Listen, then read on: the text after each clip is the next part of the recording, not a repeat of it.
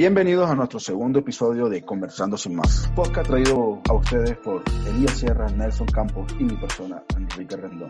El día de hoy estaremos hablando sobre la simbiosis entre la mente y la máquina. Esto a raíz de dos capítulos de un podcast de Joe Rogan, recomendado por Caster, en el cual entrevista a Elon Musk. Estos capítulos serían el capítulo 1169 y 1470, para quien le interese referirse a la fuente. Básicamente, estos son dos capítulos de bastante tiempo, de una o dos horas cada uno, pero en ellos hay un par de argumentos que me llamaron mucho la atención y me gustaría como tema de conversación el día de hoy. Y son, Elon Musk opina que nosotros como seres humanos estamos obsesionados con la búsqueda de tecnología, con el desarrollo de la tecnología. Desde que fuimos Homo sapiens sapiens o seres ya un poquito más conscientes, con un nivel de inteligencia un poco más formado, desde la invención del fuego y hemos tenido una carrera desenfrenada por crear e inventar nuevas herramientas que nos faciliten todo. Eso nos lleva hoy en día ya hoy en día, en un periodo muy corto de la existencia humana, hemos hecho unos avances tecnológicos sin precedentes. Elon Musk, por ese hecho, él dice que sin importar dónde hubiésemos puesto el humano, siempre va a tratar de buscar tecnología y desarrollar nuevas tecnologías. Por lo tanto, él hace un comentario o llegan a una conclusión que es la esencia de este podcast. Elon Musk opina que nosotros como ser humano somos el bootloader de Dios, de un ser superior. Nosotros como ser humano somos la pantalla de instalación así como cuando uno prende Windows, cuando está instalando Windows, somos el bootloader de un ser superior. ¿Por qué? Porque inevitablemente nosotros vamos a llegar a un nivel de tecnología en el cual vamos a hacer una simbiosis con la máquina. Ya hoy en día nosotros tenemos una simbiosis con nuestros aparatos, por ejemplo, con el teléfono, con nuestra tablet, con el televisor. El teléfono hay mucha gente que no pasa ni un momento en el día lejos de él. Eso es una simbiosis. Nosotros le estamos proveyendo electricidad y estamos permitiendo que el teléfono funcione y el teléfono está alimentando, garantizarnos que tengamos acceso a la información, a las llamadas, a las comunicaciones. Y él lo lleva a una escala superior. Ya en el segundo podcast de Elon con Joe Rogan, él opina, tengo una empresa que se llama Neurolink y nosotros estamos desarrollando tecnología suficiente para hacer una simbiosis mente-máquina. ¿Qué quiere decir? Que en unos 20 años aproximadamente estamos seguros que podremos mapear todas las conexiones nerviosas del cerebro, los procesos sinápticos y vamos a tener tecnología suficiente para transmitir información entre una máquina y esas conexiones nerviosas. Eso nos lleva a tener capacidad de cómputo superior, capacidad de acceso a la información desproporcionada y otros tipos de cosas. Abro hilo a partir de ahí. ¿Qué opinan ustedes? Bueno, yo pienso que hay que hablar por partes, porque aquí estamos hablando de varias cosas al mismo tiempo sí suena bastante tequi. Si oímos las entrevistas de seguido y nos hacemos la idea de ciencia ficción, yo que sé, el, propio ser humano que tiene los ojos robóticos, tipo Robocop, y puede ver a través de las paredes. Pero cuando hablamos de simbiosis, decir que literalmente Elon Musk afirmó en una de las entrevistas que el ser humano ya tiene algún tipo de simbiosis con la tecnología. A menos que tuvieras un marcapasos puesto, eh, dudo que simbiosis sería la palabra correcta para referirte a la relación que una persona tiene con su dispositivo móvil o su computador, por ejemplo, porque la dependencia no es mutua.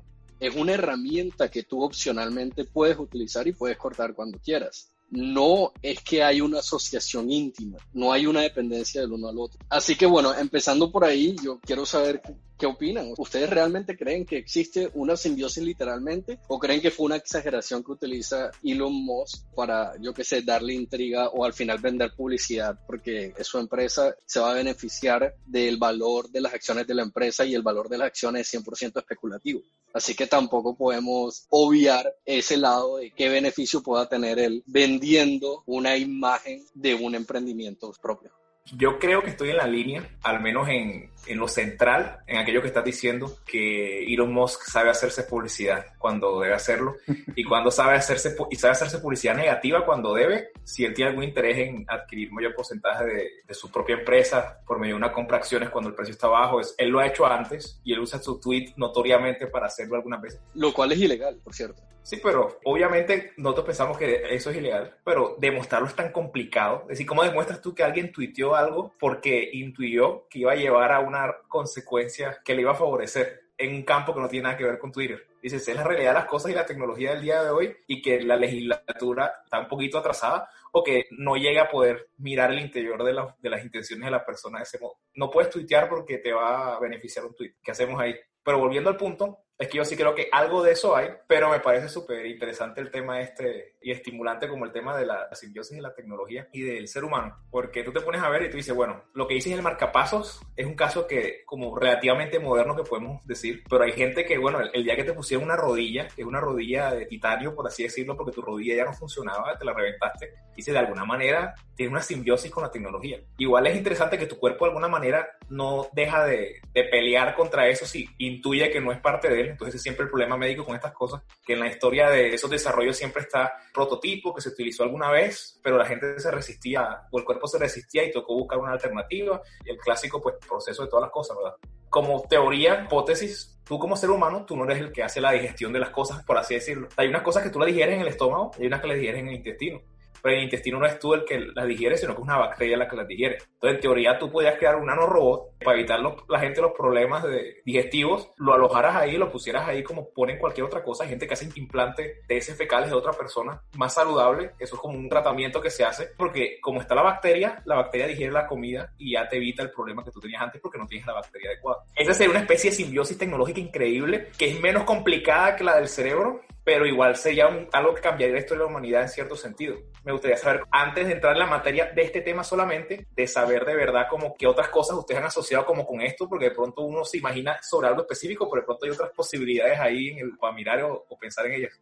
A mí me parece que ya nosotros tenemos inherentemente una simbiosis con la tecnología. Y los implantes funcionales, ya sea coclear, corazón, marcapasos, hasta si lo miramos en ese punto abstracto, la medicina hecha con tecnología de última punta en los laboratorios para hacer las pastillas que nosotros tenemos como medicamentos, que ahí también estamos hablando de una simbiosis. Pero, sobre todo, si hablamos por disponibilidad y cantidad de humanos, pues yo me considero dependiente de mi celular. ¿Sí me explico? Si yo voy a manejar por la ciudad, si yo no pongo el Waze o Google Maps, no sé para dónde voy. Yo ya tengo una relación con mi celular en que quise llamarla muy amablemente simbiótica, pero yo ya soy dependiente de la tecnología. Si yo me quedara sin teléfono, sin comunicarme con nadie, sin poder tener acceso al Internet y a la información, mi capacidad como humano se va a ver afectada. Yo no podría realizar mi trabajo de igual manera, no podría realizar mis cosas de mi día a día de igual manera, inclusive la comida la pido por el Internet, por mi celular, que tú puedes recuperar tus funcionalidades, sí, pero no se trata de salir y a cazar, salir a cazar mamut otra vez. Ya hoy en día la tecnología nos lleva al punto en que ya somos dependientes de ellas. Básicamente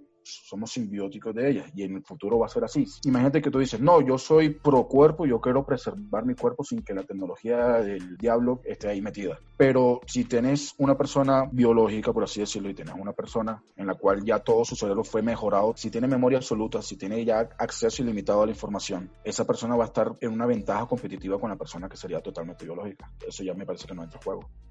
Bueno, en ese orden de ideas, en qué momento deja la persona de ser persona para convertirse en máquina. Si al final todos tenemos las mismas capacidades, siendo nivelados gracias a todos estos avances tecnológicos que salvieren al ser humano. Estamos hablando de futuro hipotético, de ciencia ficción, que por cierto no es por diminizar a la ciencia ficción, yo soy de las personas firmemente creyentes en que todo avance tecnológico, todo avance evolutivo ha sido precedido por ciencia ficción. Y yo sé que Elon Musk también habla mucho de que él es fanático desde muy niño de la ciencia ficción. El punto es, en ese orden de ideas, en esa fantasía o en esa visión en el que todas las personas empiezan a mejorar sus defectos o sus debilidades a través de la tecnología, no llega un momento en el que todos son prácticamente iguales no llega un momento en el que todos tienen la misma capacidad de raciocinio, utilizan la misma información porque están todos conectados a Internet. Al final, la información de la experiencia personal, ¿qué es? Si realmente no necesitas acumular tanta experiencia personal porque puedes descargar paquetes de experiencia que va a tener muchísima más validez y va a tener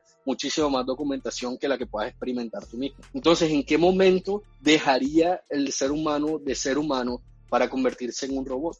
Ya tenemos un ejercicio muy práctico. Antes se decía de que la humanidad era mala, por así decirlo, porque era ignorante. Van, tenemos internet, tenemos acceso ilimitado a la información. Déjame decirte que seguimos siendo diferentes y muchos seguimos siendo muy ignorantes. Bueno, pero yo no creo que el acceso a la información te haga sabio.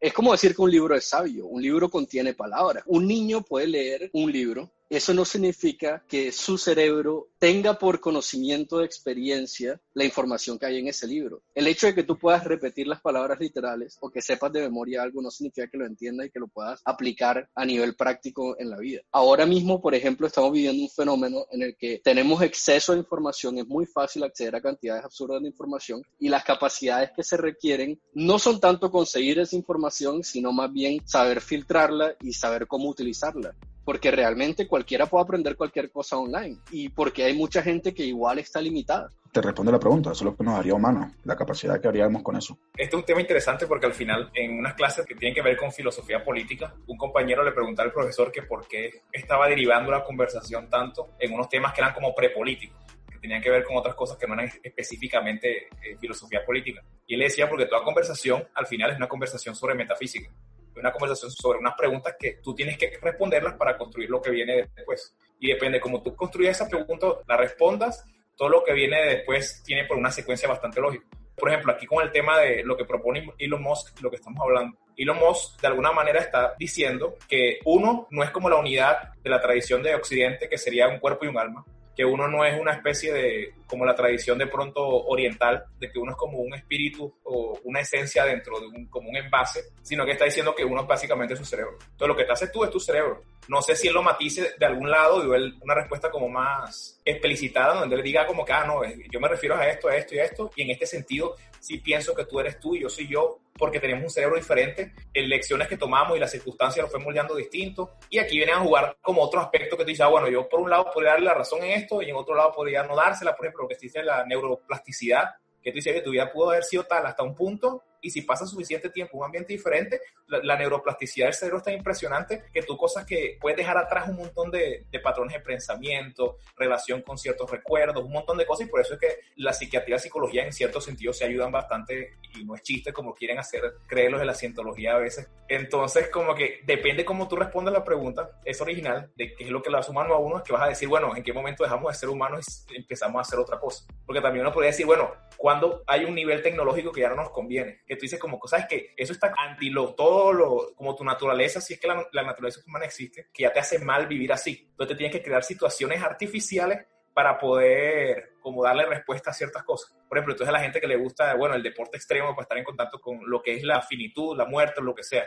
Entonces son un montón de, de, gente que está tratando como de vivir unas experiencias que no pueden vivir porque el mundo moderno no te las permite. Una nota a eso que acabas de decir. Zuckerberg, el fundador de Facebook, es uno de los que vive con esa filosofía de que él mismo va a casar. Incluso ha sido criticado porque va a casar con su, lleva a sus hijos a casar. La carne que consumen sea carne que ellos mismos han casado lo cual hoy en día es bastante criticado. Solo quería agregar esa nota. Ah, bueno, igual yo estaba a punto de terminar y darle la palabra a ver qué opinan, porque hay que hablar un poquito de eso, de que, bueno, ¿qué hace que uno sea uno como ser humano para poder decir que ya uno trascendió eso o dejó de ser lo que en esencia era antes. Cuando la tecnología ocupó tanto el lugar de uno que ya dejó de ser uno y pasó a ser meramente esa tecnología. Igual estamos hablando de un tema que pueden haber tantos lados por donde irse y contestarlo, hipótesis y respuestas a eso, que es complicado, pero, pero chévere quedarnos aquí un momentico para hablar de eso.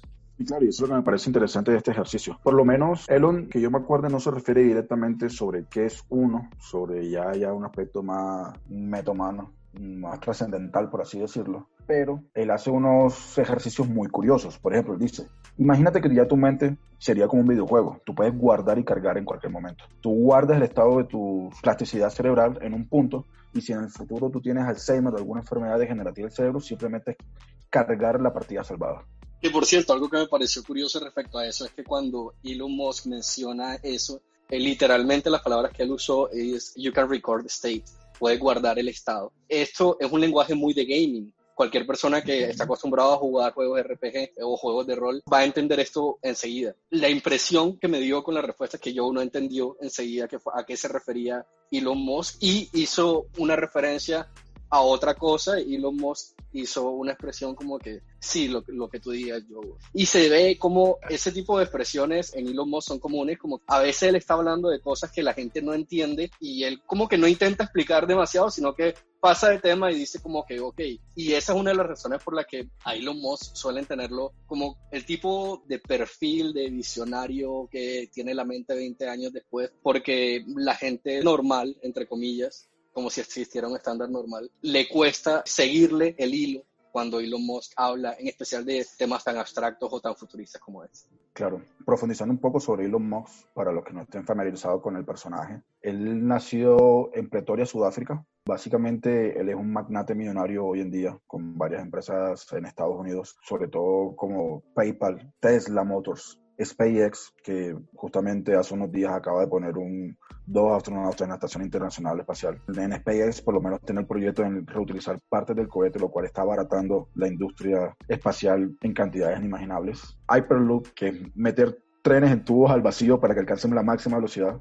Solar City, que no estoy muy familiarizado con ella, The Boring Company, que estaba vendiendo lanzallamas, por si alguien no se acuerda. Solar City lo que hace es, está intentando a todas las propiedades residenciales en Estados Unidos venderles techos de paneles solares. Lo interesante, es que si bien reemplazan el techo de tu casa, que te cuesta un billete, no es económico, pero reemplazan el techo de tu casa por un techo de paneles solares, lo que sucede es que te instalan unas baterías de Tesla, otra compañía de él, en el garaje de tu casa para acumular toda la energía del techo. La energía que tu casa consume la vas a utilizar de lo que recolecta tu techo el excedente se lo vendes a la compañía de energía eléctrica Estado. O sea que en vez de tú gastar plata en electricidad, puedes que tengas un ingreso, si no es que es gratis, en la energía que tú utilizas. O sea, realmente los emprendimientos de Elon Musk no entran dentro del típico emprendedor convencional, sino que realmente el tipo está intentando llevar a la humanidad como al siguiente nivel, como que está pensando qué va a pasar después, cómo podemos saltar allá. Es más, uno de los sueños que él habla abiertamente de, eso es llevar al ser humano a Marte. Eso es uno de los sueños de Elon Musk. Ahora, qué tan realizable sea eso, al menos en, en esta generación o en su propia generación, pues no lo sé. Ahí sí lo dejo a discreción de ustedes. Bueno, ahora es curioso que hagas el comentario de la energía porque eso da pie al tema de que Elon Musk no está fuera de crítica y tanto hará quien lo critique con, con buena voluntad y, de mala voluntad porque lo ven en todas partes y, la pleitesía que mucha gente le hace nada más por llamar Elon Musk o por lo que ellos creen que él representa o lo que sea. Pero resulta que él es muy bueno en el marketing de las ideas que él tiene o él apoya. Entonces, por ejemplo, lo que estás diciendo que hace la, de los paneles solares y eso, tengo un primo que literalmente se puso a hacerlo él mismo en su casa y acumula energía, con esa carga sus dos carros Nissan eléctricos y el resto se la vende a la compañía eléctrica. Dice que para él sale más barato pagarle a, a la compañía eléctrica eléctrica y venderle por el otro lado la electricidad. O sea, la electricidad que él genera en su casa, él la vende, pero igual le paga el servicio eléctrico a la empresa de luz. Oye, sale más barato que el tema de las baterías y todo ese rollo. Entonces le recae en la compañía eléctrica almacenar esa energía o distribuirla y él solo le paga la que él utiliza. Entonces dice que se obvia como el, el proceso de las baterías de Tesla, o sea que ahí no había ingresos para Tesla en esta ecuación. Pero mira qué curioso que esto es una forma más sencilla de pronto hacerlo hasta uno por, por sí mismo pero no viene empaquetada en un paquete como también como Elon, que él debe tener unos asesores muy buenos en eso. Tenemos que ya comentar eso. Y retomando el tema, básicamente las siguientes empresas de la que hace parte son Neuralink y OpenAI, OpenAI, que es Neuralink, que es el que estamos hablando, que son las interfaces mente-cerebro, mente-máquina, y OpenAI, que es la que se encarga de hacer inteligencias artificiales amigables. Así que él ya está de cabeza en estos proyectos, está desarrollando este tipo de tecnología y esos son unos pasos bastante arriesgados, porque de ser exitoso, y estamos hablando que es un proyecto bastante acelerado porque 20 años no es nada. El Internet se inventó hace mucho más tiempo. Entonces, eso sería bastante complicado. Para, yo, yo lo veo de esa manera. Supongamos que, que eso es así. O sea, ya nuestra capacidad mente, nosotros ya tendríamos una simbiosis con la inteligencia artificial y con la tecnología. Ya estamos hablando de un escenario de cualquier película de ciencia ficción que estaremos viendo volviendo al tema, es que incluso ya desde el punto de vista de ingeniería, si se encuentra la compatibilidad, si primero, si se encuentra la manera eficiente, porque se dice que la capacidad de procesamiento y de almacenamiento de información de un cerebro es superior a la de la computadora más avanzada que existe hoy en día. No tengo números en este momento para corroborarlo, pero estoy seguro de que está ahí. Si nosotros encontráramos una manera suficientemente eficiente para almacenar y descargar información, bueno, de las células prácticamente, de las neuronas. Una cosa es poder descargarlo como por decir de alguna manera para hacer respaldo de seguridad. Otra cosa es poder leerlo e interpretarlo. Otra cosa es encontrar una aplicación y otra cosa es extenderlo. Digamos que si se llega a almacenar la información que para eso se necesita un nivel de interpretación no tan profundo como para interpretarlo todavía, pero necesitas por lo menos saber qué es. Digamos que tú vas a, guardar una bola gigante de concreto pues ya tú sabes que es concreto, así que puedes ver qué tipo de materiales puedes aguantar para crear unas pinzas gigantes para poder levantarlo y no se desbaratar y qué tipo de características tienen que tener unas facilidades donde puedas guardarlo. Todo esto a nivel digital. Ahora, el hecho de que tú llegues ahí, digamos que eso suceda en 20 años, no significa que no vaya a tomar 100 años más de aquí a que se pueda encontrar una manera práctica de convertir eso en algo útil. Tal vez sí o tal vez no, porque los avances tecnológicos cada vez son exponenciales. Sí, pero esto es un problema bastante complejo, que no sabemos si tiene solución yo también sostengo la idea, bueno, esto es una opinión personal, yo no creo que nosotros seamos solamente data, por lo mismo, porque yo pienso que si fuéramos data, si nosotros pudiéramos ser descargados a una memoria USB super avanzada, ¿cuál sería la diferencia entre tres memorias USB super avanzadas? Ese libro, ¿cuál sería la capacidad de producción de ese libro? ¿Cuál es la diferencia entre tú y yo, Kike? Si descargaran mis recuerdos y mis experiencias en ti, ¿qué efecto le causaría a Kike esa avalancha de experiencias y de recuerdos? Yo creo que el problema es la falta de información, porque sería básicamente el mismo ejercicio que haríamos como que qué pasa si nos encontramos con una deidad o con un extraterrestre. No hay forma de saberlo hasta que pase. Sabes que pensando en eso, pues esos son temas que a veces uno, en filosofía, uno siempre está pensando en estas cosas y buscando un ejemplo que lo explique, porque a veces el ejemplo explica mejor lo que uno quiere decir. hay un ejemplo que a mí me gusta mucho, que es el de, por ejemplo, tú tienes en tu memoria, tu memoria no funciona como un data storage y ya, un megabyte de información, sino que tú tienes una relación con eso que tú guardaste, porque tú lo vives de una forma experiencial de alguna manera. Y tú escribes como que los metadatos, la descripción de todo lo que va ahí con esos datos, y tú eso lo vives. No solo lo escribes y lo guardas, sino que tú eso lo vives. Tú, por ejemplo, tú pensabas como en la película de Star Wars, no esta que acaba de salir, sino la anterior, que cuentan a cómo Kylo Ren se volvió al, lado oscuro, y el que él se despierta a mitad de la noche y está Obi-Wan Kenobi con un sable láser en la mano y él piensa que Obi-Wan venía a matarlo. Y Obi-Wan en algún momento tuvo la, la, tentación de matarlo para ahorrarse todo el problema futuro de si él se pasaba al lado oscuro y todo ese rollo. Pero él se arrepintió del tema. Y, estando él ya arrepentido, parado ahí, habiendo tomado la decisión de que no iba a hacer eso, el otro se levanta, lo ve. Para él, en ese momento, a ciencia cierta sabía, esa es la interpretación de lo que está viendo ahí, que eso sucedió así. Todo el resto de su vida, ese momento histórico tenía ese carácter. Y él lo puso así, como enemigo, me quiso matar, todo ese rollo. La realidad no era así. Si hubiesen conversado, de pronto uno no sabe porque a veces la realidad es que uno no llega a esos acuerdos o a, ese nivel de comunicación a veces, sobre todo en temas tan difíciles. Puede ser que hubiese llegado a entender que él tuvo esa tentación y que dejó esa tentación fuera y dijo, no, ven, voy a matar yo a Kylo. Pero Kylo pensó que sí era una decisión que ya estaba tomada. Entonces él escribió ese recuerdo así, por así decirlo. Él podía volver después y, reescribirlo y su relación con la realidad y su relación con Iván iba a cambiar. ¿Por qué? Porque el, el guion con el que escribió ese recuerdo está diferente.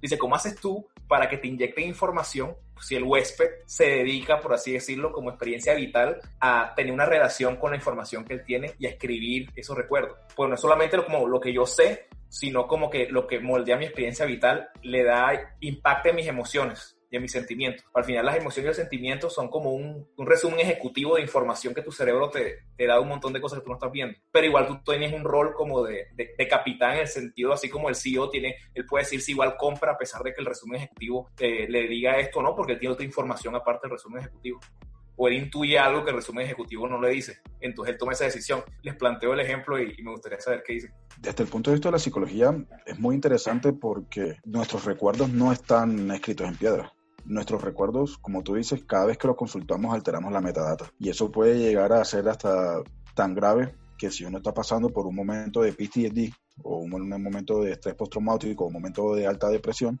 la relación que tú tienes con tus recuerdos es totalmente diferente. Los vas a ver con otros colores. Y no solamente los vas a ver con otros colores, sino que los vas a modificar, porque cada vez que los consultas los estás modificando. Cada vez que tú recuerdas algo, ese recuerdo está siendo alterado y modificado. Sí, ese, ese aspecto es bastante complicado. Y ya viéndolo desde la parte de la tecnología, si ya somos, tenemos la simbiosis mente-máquina y descargar toda esa información, sigo siendo partidario que solamente cuando lo hagamos podemos ver qué va a pasar. Se me sale todo tipo de cálculo. Muchos incluidos Steve Hawking e incluso Elon Musk, han hablado públicamente sobre los riesgos de dejar que intereses privados intereses económicos empujen el desarrollo de la inteligencia artificial a una velocidad más allá de a un nivel en el que pueda representar un riesgo para el desarrollo humano. Bueno, muchos ejemplos de esto lo podemos ver en películas, pero de nuevo, en películas hemos visto muchísimos avances tecnológicos 40, 50 años antes de que sucedieran. No voy a citar películas tan fuertes como Terminator.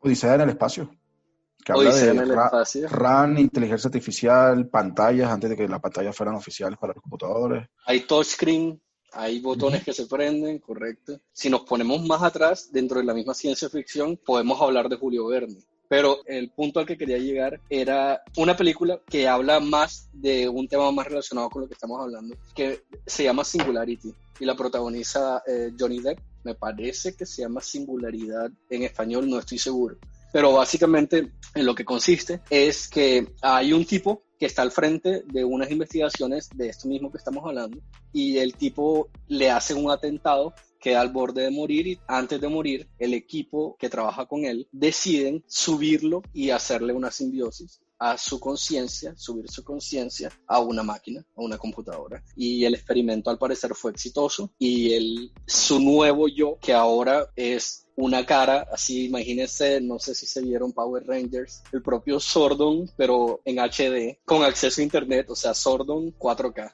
Y este Sordon tiene acceso a Internet y empieza a consumir un montón de información, empieza a hacer transferencias de dinero, se hace multimillonario en la bolsa en cuestión de días, empieza a seguir desarrollando la tecnología y aquí se pone un poco oscura la cosa. Pero todo esto está basado de una teoría conspiranoica, que no voy a mencionar porque ese no es el tema de este episodio. Sin embargo, voy a continuar desarrollando la idea. El tipo o el ente, porque ya no se sabe, para mí a ese punto, que esto lo dejo a discusión también, esto ya dejó de ser humano, y se convirtió 100% en algo que ya no es máquina, porque no solamente tiene inteligencia, sino que tiene la capacidad de planeación y de tomar decisiones por sí misma. Entonces, como que cuando ya es capaz de, ponerse propósitos, ella misma ya es algo más, ya, ya es un ente que tiene voluntad. El caso es que, aparte de hacerse millonario, y vienen spoilers, TAS empieza a desarrollar tecnología, la tecnología que desarrolla llega a un nivel en el que si el equipo de trabajo que trabajó con él vinieran a revisar el código no entenderían nada. Y básicamente eso es lo que la teoría dice. Dice que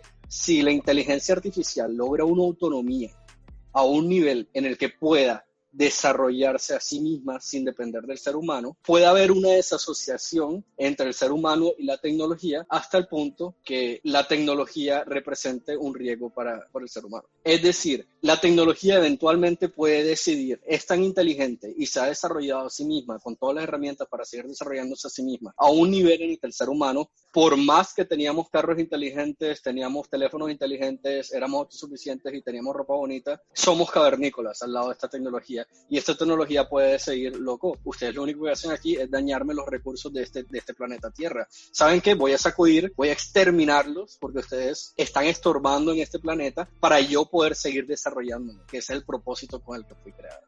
Elías, de lo que estabas diciendo, se vuelve como enseguida objeto de, de profundas reflexiones porque las implicaciones de si esto resulta, qué sucede luego, quién programa a la inteligencia que descarga las cosas en el mismo cerebro y todo eso, representa unos peligros que de pronto la persona a pie no se pone a ver. Cada vez que ha salido una nueva tecnología que cambie como la humanidad, por así decirlo, como dice la gente. Porque una frase de cajón, porque al final la humanidad, la persona humana sigue siendo la misma, cambian es un montón de cosas que tú haces en el día a día y cómo te afecta. Y esto sí cambiaría un montón de raíz, demasiadas cosas. Y como siempre, vendría un grupito que trataría de utilizar esto para forzar una agenda específica que él tiene o un deseo específico que él tiene. Entonces tú dices, bueno, si alguien tiene que programar algo que haga algo, tiene todo el poder el que programa. A menos que tú crees una inteligencia artificial independiente, que tú dices, bueno, eso es posible de verdad que ella misma aprenda por sí misma y decida por sí misma de forma libre y entonces ella luego tú le encargues una tarea neutra y que ella la realice, entonces así todos estamos tranquilos porque es la neutralidad en persona, esta inteligencia artificial que concibe esta herramienta que nosotros le dimos para que haga eso, y dice, son un montón de supuestos que hay que ir pasando uno sobre el otro para luego tú ofrecerte al día que salga el prototipo del Neuralink, decir, sabes que yo voy por el prototipo, no le veo problema hacerlo. Entonces, ¿qué opinas de esos peligros y de todo ese rollo? Pues yo creo que igual es complicado. Básicamente hoy en día tenemos a Watson, la inteligencia artificial de IBM, la cual está alimentada con la información de las comisarías, de los juzgados y todo, obviamente todos los tipos de leyes y toma decisiones si una persona, decisiones imparciales, si se podría decir, para ver cómo debe ser el juicio de una persona que esté ya culpable de algo, que pueda ser culpable de algo. Igual a mí me parece muy válido lo que dice Elías. Quisiera aclarar que ese es el temor de Elon Musk. Elon Musk nos dice que hoy en día la tecnología se va desarrollando a tal velocidad tan extrema que indudablemente la tecnología y la inteligencia artificial va a ser superior al humano. Y eso no necesariamente tiene que ser bueno. La única opción que él ve viable, y es la apuesta de Neuralink, es hacer la simbiosis. En lugar de dejar de que la tecnología se vuelva, por así decirlo, una deidad, nosotros fusionarnos con ello y mejorar la raza humana. Es complejo, Kike, porque nos puede salir el tiro por la culata. Claro, es súper interesante y es un ejercicio que ya están poniendo a desarrollo. En algún momento en el futuro va a ser inevitable. Y lo que te decía, así esté el riesgo de que alguien pueda programarlo con intenciones ocultas, considero que yo haría la simbiosis. Si voy a competir con un humano biológico a competir contra un humano que ya tiene la simbiosis mente-máquina, yo también preferiría tener la mente-máquina. Es que esto es como un poquito parte del zeitgeist o la mentalidad de la época, de nuestro tiempo. Imposible, por más zen que quieran hacer que uno sea, de no estar en el presente, vivir el momento presente y tal, uno es imposible que no haya proyecciones al futuro. Por eso es parte del pensamiento racional, decir, bueno, si yo tengo este conjunto de elementos, van a haber unas consecuencias, ¿qué consecuencias van a ser? ¿Van a ser buenas o van a ser malas? ¿Qué, ¿Qué, hacemos con esas consecuencias? Entonces, en esa proyección al futuro, tiene mucho que ver otras ideas que no son necesariamente las que estoy tratando. Por ejemplo, aquí estamos tratando el tema de la simbiosis tecnológica, cerebro, pues humanidad, transhumanismo, todo ese tipo de cosas. Pero eso lleva alrededor un montón de cosas que de verdad van a marcar hacia dónde va el derrotero. Pues me recuerda a mí un momento histórico que se parece bastante ahora que estamos hablando de eso, porque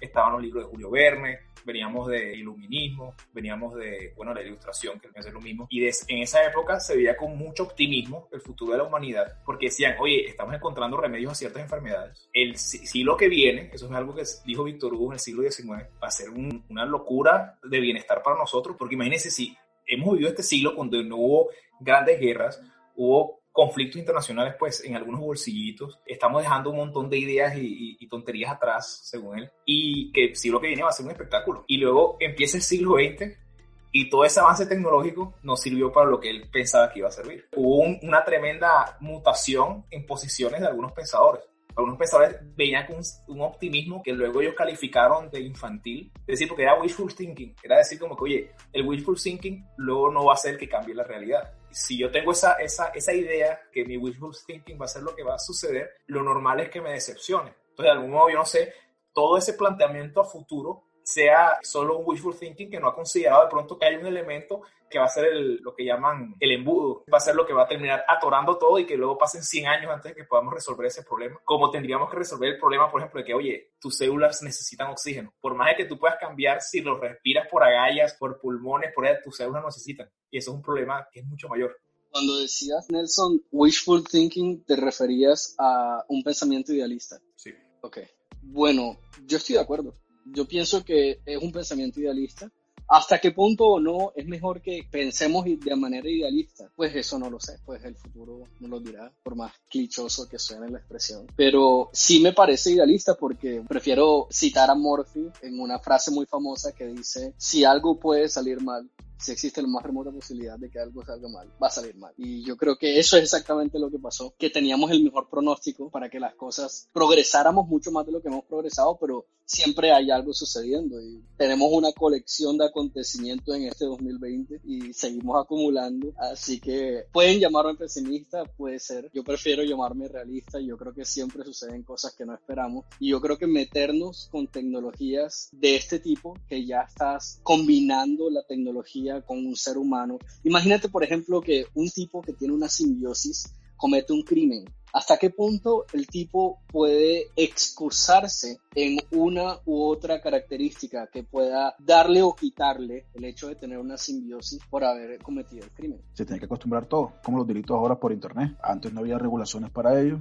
ahora sí, porque a medida que van surgiendo los problemas, vamos respondiendo. Por eso digo que sería lo mismo de pensar qué haría yo si me encontrara una deuda, un extraterrestre, un demonio o lo que sea. No se me ocurre la más remota idea hasta que pase. O sea, yo lo veo como algo inevitable, yo creo que va a pasar. Yo Yo creo que depende si el demonio extraterrestre o ángel o lo que sea que se me aparezca luce amigable o no, porque es muy probable que yo salga corriendo, lo tengo bastante claro. Tengo que esperar a ver qué pasa.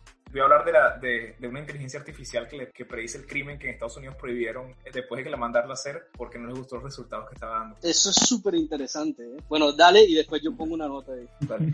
Bueno, ahora que estamos hablando de todo este tema y mencionaste la inteligencia artificial, Kike, hace un rato me quedé con las ganas de decir que me pareció súper curioso que en Estados Unidos, ya no recuerdo específicamente el contexto, pero encargaron una inteligencia artificial que pudiera predecir de alguna manera crimen, tipo sentencia previa la película de Tom Cruise, Minority Report, tipo Watson. Me imagino que, que, Watson debe tener un montón de derivados. Entonces, la policía en su base de datos empezó a, a darle información de diferentes cuerpos de, que tienen que ver con el crimen, con la ley de seguridad y todas esas cosas, empezaron a, a darle información. Y se supone que entonces debería advertir cuando de, de, repente llega alguien a una tienda o a un establecimiento que esa persona es un posible asaltante, un posible ladrón, porque presenta las características probabilísticas de una persona que comete el shoplifting, es un terrorista, que es asesino y tal. Y resultó enseguida que empezó a dar opiniones que eran políticamente incorrectas. Porque entonces citan expertos sociológicos que tienen que ver con el crimen. Es decir, como que, oye, si tú vienes de un país o de una, un barrio que tiene estas condiciones en las que necesitas el crimen para poder escalar, para poder salir de una trampa de pobreza, si lo están utilizando como factor de predicción, cómo te viste, cómo hablas, de qué país eres, tu color de piel y eso, la respuesta no le va a gustar a la gente,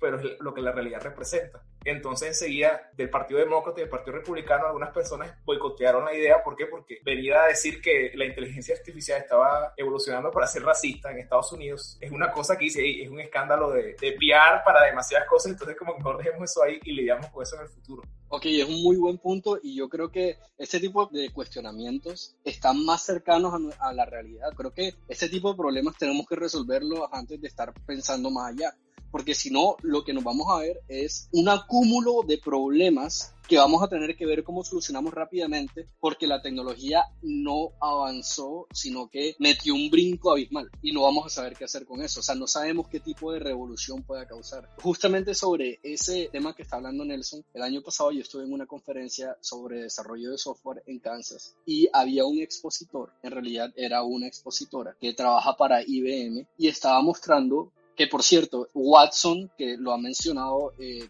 varias veces, es el programa de inteligencia artificial de IBM. Y esta expositora estaba mostrando cómo habían adaptado ese programa para analizar footage de cámaras de Walmart y de diferentes cadenas de supermercados en donde hacían shoplifting.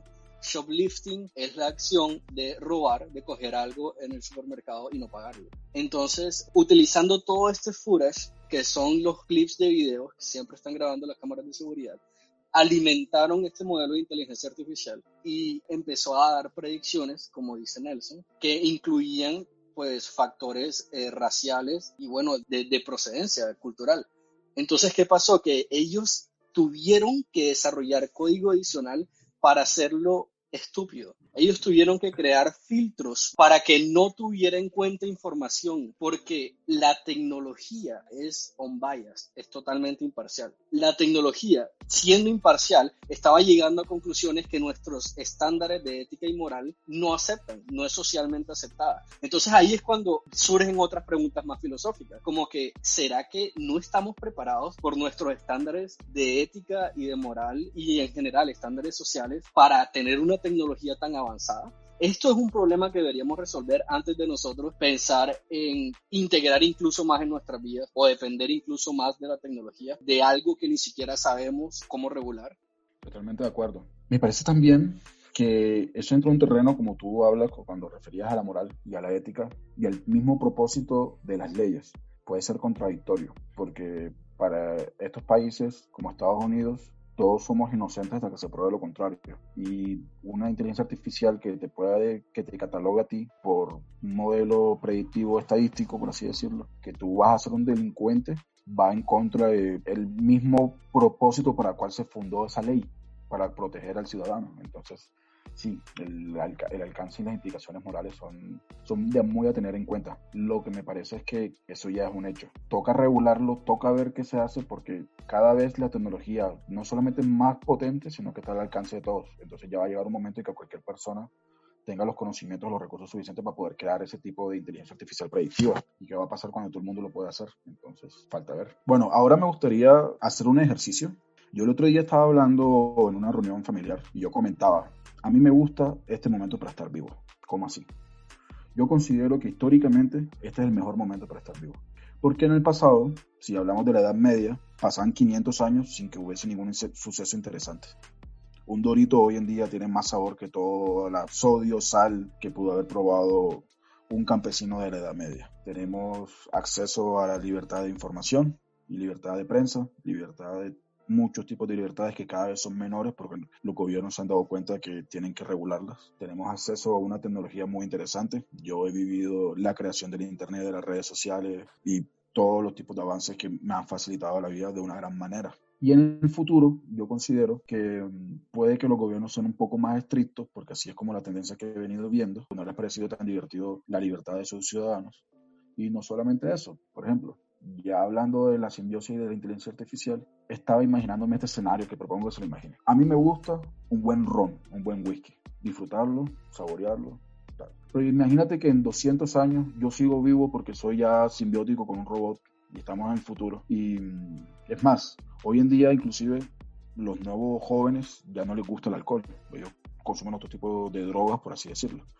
Ya el alcohol ni siquiera es algo que ya llama la atención en, los nuevos jóvenes. Imagínate en el futuro que tú ya tengas la simbiosis con la mente máquina y simplemente te conectes una USB al cuello, por decirlo así, porque no imagino cómo funcionará, y te descargas las vacaciones soñadas en la cual tú tienes todo lo que has deseado la percepción que nosotros tenemos del mundo está limitada por nuestros sentidos, pero si esa información la podemos descargar directamente al cerebro, ¿cómo sería? Tú podrías ver mares más brillantes, puedes ver un mar de otro color, un cielo de otro color, inimaginable. Y no solamente eso, llega tu nieto y te dice, mira abuelo, te traes la última droga Electron 7000 para que pruebes y disfrutes aquí. Tú dices, no, yo quiero mi vaso de ron o de whisky, 21 años, tal Abuelo, si ya se descontinuó, ya ni siquiera esas plantas existen. No, me voy a gastar mi fortuna en conseguir mi vaso de ron. Te gastas toda tu fortuna, consigues el vaso de ron, lo compartes con tus nietos y ellos le escupen porque les quemó la boca porque no están acostumbrados a, a probar el alcohol. En el futuro, yo lo veo como que todas las cosas que nosotros consideramos normales, que disfrutamos inclusive, los placeres de nuestra vida van a cambiar. Y si es cierto de que logran poner a práctica que va a existir una simbiosis mente-máquina donde te puedes descargar la información en tu cerebro. Puedes, si todo es información que viene de nuestros sentidos, nada nos impide de que podemos simular esa información ya dentro de nuestro cerebro.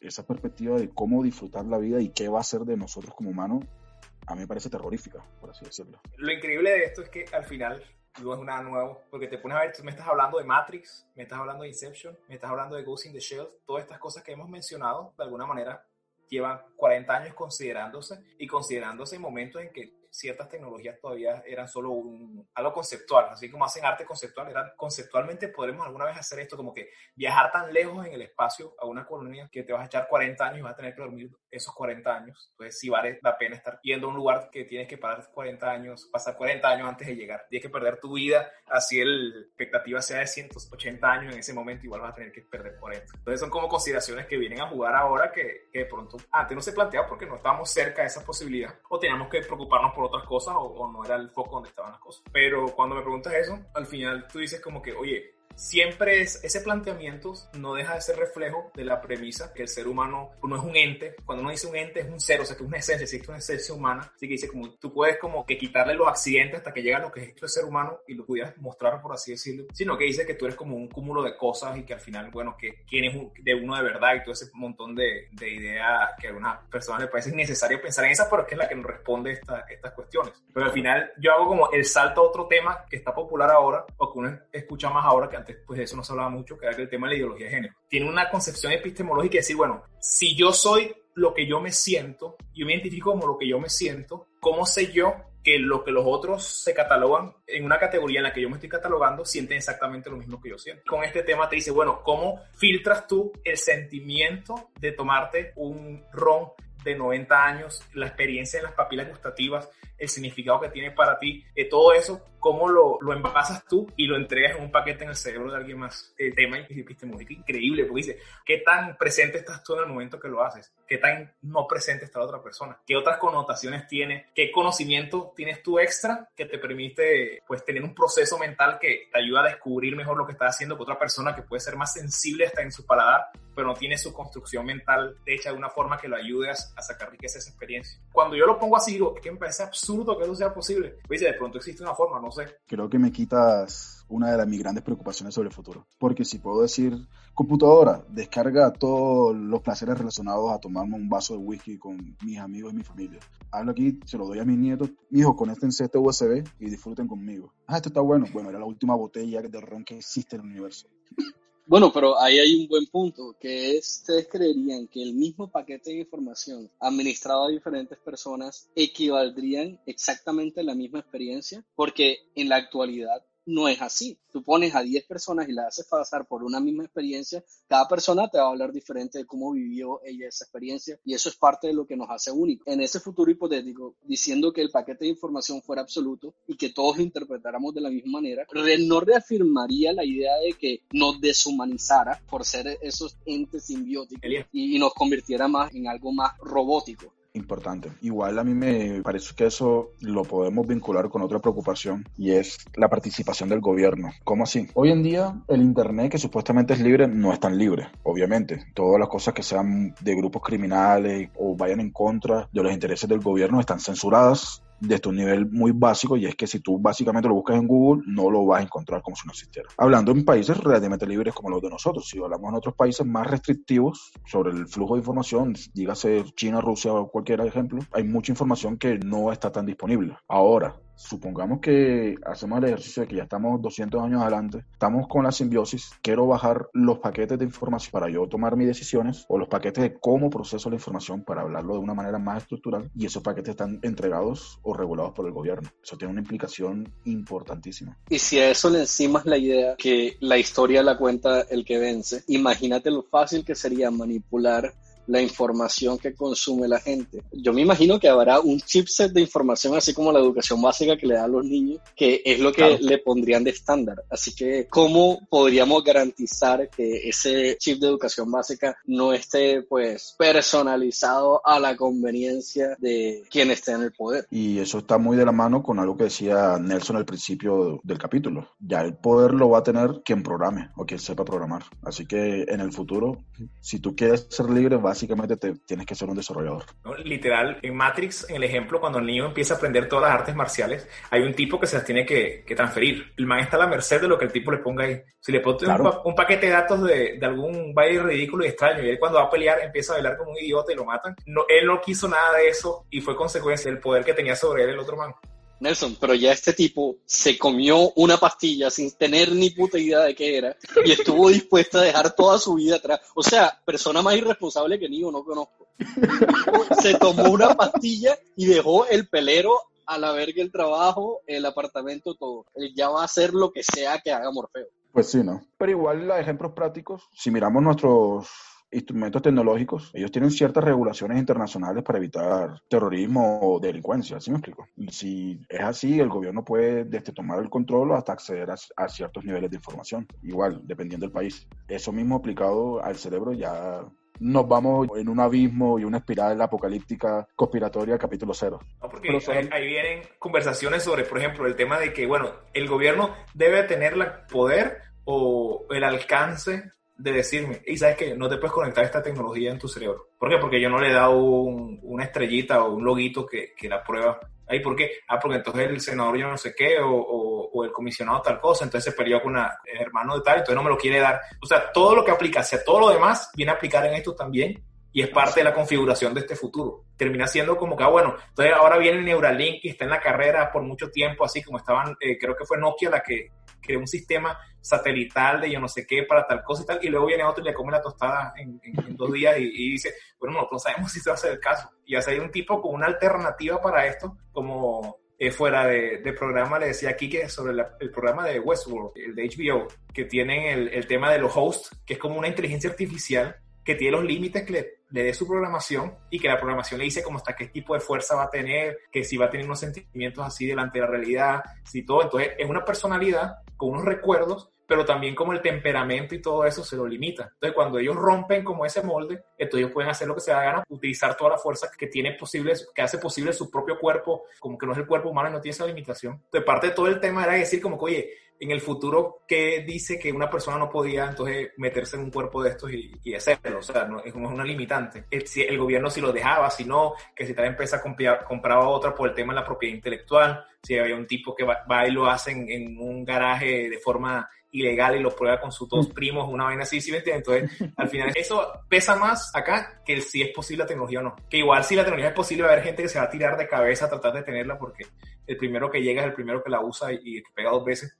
Voy a hacer una pregunta que me pareció fuerte y que escuché dentro del podcast y voy a ponerlo en mis propias palabras. Si tú crees que esa tecnología se puede desarrollar, que es posible desarrollarlo, ¿qué te hace pensar que la realidad que tú estás viviendo en este momento, esta pregunta va para el oyente también, es realmente la realidad y no es una simulación.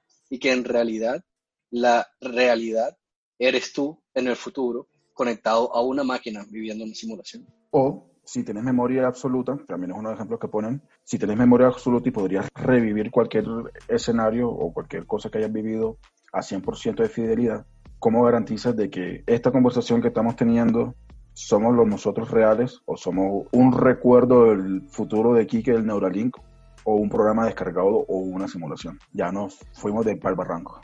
Todo ese tema que estamos hablando son las preguntas que se, sobre la construcción de la realidad e interpretación de la realidad, la filosofía llevándose palo con eso desde lo griego y cada ser humano pues tiene que responder esa pregunta porque esa pregunta se construye todo lo que viene después que uno va a decir, va a pensar, va a hablar lo que le parece factible lo que no le parece factible. A mí de verdad no me parece factible por lógica de todo lo conocido y cómo funcionan las cosas, es decir, como que un sentimiento que yo no puedo explicar, cómo alguien accede a eso en mi neurona y luego se lo, se lo, se lo da a otra persona. Siendo que dos personas diferentes para una misma interacción no necesariamente usan exactamente la misma parte del cerebro. El tema de la gente que es más creativa de la que menos creativa, los diferentes tipos de inteligencia, y hasta la, esa realidad la experimenta diferente. ¿Es eso un condicionamiento necesario de esa persona o esa persona tiene acceso a, que, a utilizar diferentes como caminos para experimentar las cosas o enfrentar los problemas?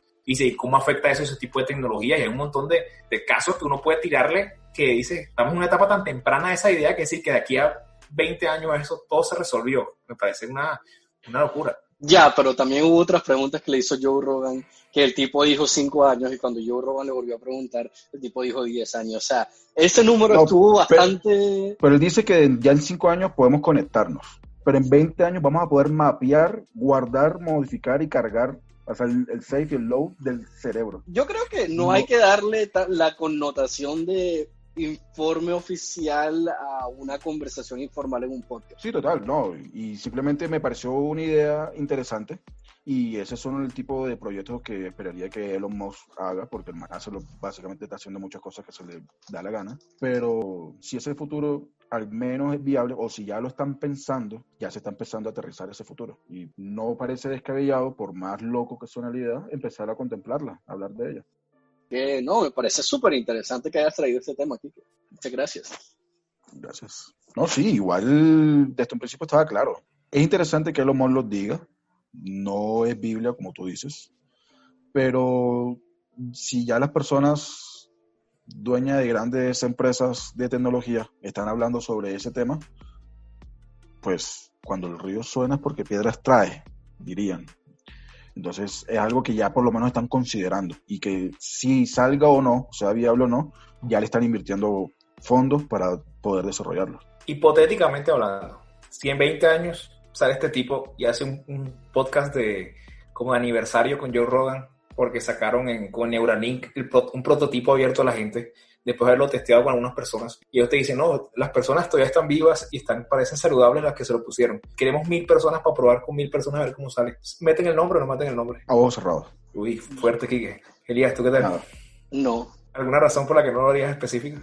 Bueno, yo esperaría que pasaran los primeros baches a ver qué sucede. Uno. Y dos, él dice que la razón, o sea, la misión de Neuralink son tres. Uno, el, el estudio y mejora de enfermedades neurológicas. Otro es la mejora de las capacidades cerebrales. El otro creo que se refiere a, a también la expansión de la vida humana. Hay que ponernos en contexto si aquí a 20 años se dice que yo tengo muy altas probabilidades o tengo índices de alguna enfermedad neurológica, yo voy a estar de primero en esa lista. Pero si no, yo tendría que medir sí o sí, pero nada más porque exista la posibilidad de que eventualmente me convierta en un ser superior, yo no firmaría así. Yo sí lo haría porque para mí básicamente esa es mi razón de ser humano. Yo considero que mi propósito de ser humano es mejorar continuamente ser siempre mejor, desarrollar mis habilidades, desarrollar conocimientos y si hay algo que me puede garantizar que estoy utilizando solamente el 5% de mis capacidades porque si me vuelvo mitad máquina voy a incrementar todos mis potenciales exponencialmente, pues me parece que eso iría a fin con la misión, visión de mi existencia. ¿Y qué pasa si no existe el proyecto? ¿Sentirías que no llevaste a cabo esa misión y visión de tu existencia no, porque no, no existe esa herramienta? No, para nada, al revés. El hecho que existe es la amenaza a mi plan de existencia. O sea, si existe y yo decido no tomarlo, sentiría que estoy tomando una mala decisión. Si no existe, pues no sabría qué decir. No, no existe. ¿Sí me explico? Pero si ya existe, ya es un hecho, ya, lo, ya Elon Musk lo puso y no explotó y se volvió un robot zombie, aparentemente, no sé, tal vez él resistió más porque es extraterrestre, no sé. Pero si ya le hicieron algunas pruebas, están ya inclusive dentro de un beta, ya pasaron como un mínimo de pruebas, está dando unos buenos resultados, yo lo probaría. Yo tengo dudas porque no sé el primer modelo de eso que implica. Si implica una cuestión solo de memoria, si implica una cuestión de capacidad de procesamiento, es decir, como que yo en un minuto puedo buscar toda esa información que, que tengo acceso y hacer como todos los, los silogismos lógicos y todo el, el, el, diagrama de flujo y todas las posibles posibilidades y en un minuto que me tocaría, me tomaría un año, una cosa así. Si esa es como parte de la implicación de todo este tema. A menos que me digan, no, tienes que estar 20 horas pegado a un, a un enchufe para cargar todo ese poder de procesamiento que no sabemos, o sea, cómo afecta tu metabolismo que estés conectado a una máquina que esté haciendo que, que tu cerebro corra a una velocidad que no es normal. Si me dicen, no, nada más literalmente tener más poder de procesamiento y más información. O sea, bueno, de pronto sí, me animo. Sí, claro, sí, claro, y por lo menos yo lo refiero si, el, si la ganancia es mayor a las pérdidas. O sea, si va a ser como que, bueno, te vamos a hacer infinidad de capacidad de cómputo, pero toma este cable conectado por el y no, no te puedes mover más de 5 metros a redonda. Bueno, ya no es tan divertido, siempre. Okay, okay, okay. Ahora yo les planteo otra pregunta. ¿Ustedes creen que este paso es imprescindible para la evolución humana? Que para que la humanidad llegue a su siguiente nivel necesita la simbiosis como un escalón en esa escalera? Yo creo que es inevitable. Yo estoy de acuerdo cuando Elon Musk dice que los avances tecnológicos ya se nos están saliendo de las manos y que probablemente una inteligencia artificial pueda llegar a tener un cierto nivel de toma de decisiones, por no decir conciencia, en la cual pueden sobrepasar y no necesariamente actuar a favor de las, del beneficio de la humanidad. Y la solución sería, en lugar de dejar la inteligencia artificial siguiendo desarrollarse y siguiendo crecer por independiente, asimilarla y hacerla parte de uno. Acabamos de poner el ejemplo que hoy en día ya teníamos algoritmos predictivos de crímenes que eran racistas. ¿Qué pasa si aplicamos ley de Moore donde la capacidad de cómputo o de núcleos de procesamiento va duplicándose cada año. Si eso lo tenemos hoy en día, en unos años, la capacidad de cómputo o las habilidades de esa inteligencia artificial van a ser desproporcionadas y va a llegar un momento en que ya no se nos va a salir de las manos, yo creería. Yo, en cambio, yo, por ejemplo, no creo en el progreso indefinido de la humanidad. Que es una idea que, que viene de parte del, del, humanismo y del romanticismo de unos siglos atrás y que todavía, por más que suceden cosas que nos dicen que, que la cosa no va por ahí, que puede que nosotros vayamos en una pendiente, que vayan las cosas a mucho peor, incluso teniendo mejor tecnología. O sea, que no vamos a progresar. No es como un juego de rol en que tú necesariamente tienes que bajar, ir a, a un nivel superior, sino que depende como tú lo decidas, puedes bajar del nivel 10 al nivel 7 por cuantificando de una manera que no, no es adecuada para lo que quiero decir, pero que ilustra bien el ejemplo. Eh, pues entonces eso hace que no usaría como argumento para que eso sucediera el hecho de que necesariamente es una necesidad imperiosa de la realidad y de la vocación como humana en la historia o en nuestro paso en, en, las cosas que existen, sea como pasar una especie de techo del estado en que estamos ahora a un estado superior. Dice, porque entonces superior, ¿en qué sentido? Que podemos procesar más, pero ¿por qué procesar más? Pero hay un montón de otros condicionantes y premisas lógicas que tan complicado responderlas, no podría dar el paso a, a afirmar de, de manera positiva eso. Honestamente, a mí me parecía más interesante plantear el cuestionamiento que responderlo, porque me gusta fantasear en ambos lados, pero si tuviera que inclinarme, en alguna posición yo me inclinaría más por una opinión cercana a lo que tú dices, Nelson. Yo pienso que eventualmente el, el, ser humano tiene que empezar a buscar respuestas en un lugar diferente. Podemos ver, por ejemplo, el exceso de consumismo en la sociedad actual, el exceso de, estamos demasiado enfocados en desarrollar la nueva, los emprendimientos, todos buscan la nueva tecnología, incluso, por lo menos con la definición que vemos hoy en día, del progreso es hacer más plata o hacer productos más eficientes o productos que hagan la vida más conveniente, overrated, como sobrevalorados. Y vamos a enfocarnos en otras cosas que eran más importantes, a lo mejor llámese espiritualidad, a lo mejor llámese encontrarse consigo mismo, meditación, eh, lo que sea, como quieras llamarlo, pero a lo mejor va a haber un reenfoque muchísimo más sostenible para la humanidad. Y ese es mi pensamiento en esta noche. No, muy bien. Cuando me destapen el cerebro y me vuelvan robot, te contaré si valió la pena y, o no. No te preocupes, Kike, que estaré listo para recibirte con una escopeta cuando vengas a destruir a los seres humanos, porque representan una amenaza para la humanidad robótica. bueno, igual lo interesante de esta conversación es que todos tengamos puntos de vista diferentes. Ahí es donde está todo el interés y el propósito de por qué lo hacemos. Somos conversando sin más. Si ustedes tienen algún punto de vista diferente o un punto de vista a favor con alguno de nosotros, déjenoslo saber en los comentarios. Próximamente, algún día tendremos alguna red social. Seguimos hablando en el próximo capítulo de Conversando sin más. Y si nos oyen desde Evox, les dejo dos preguntas.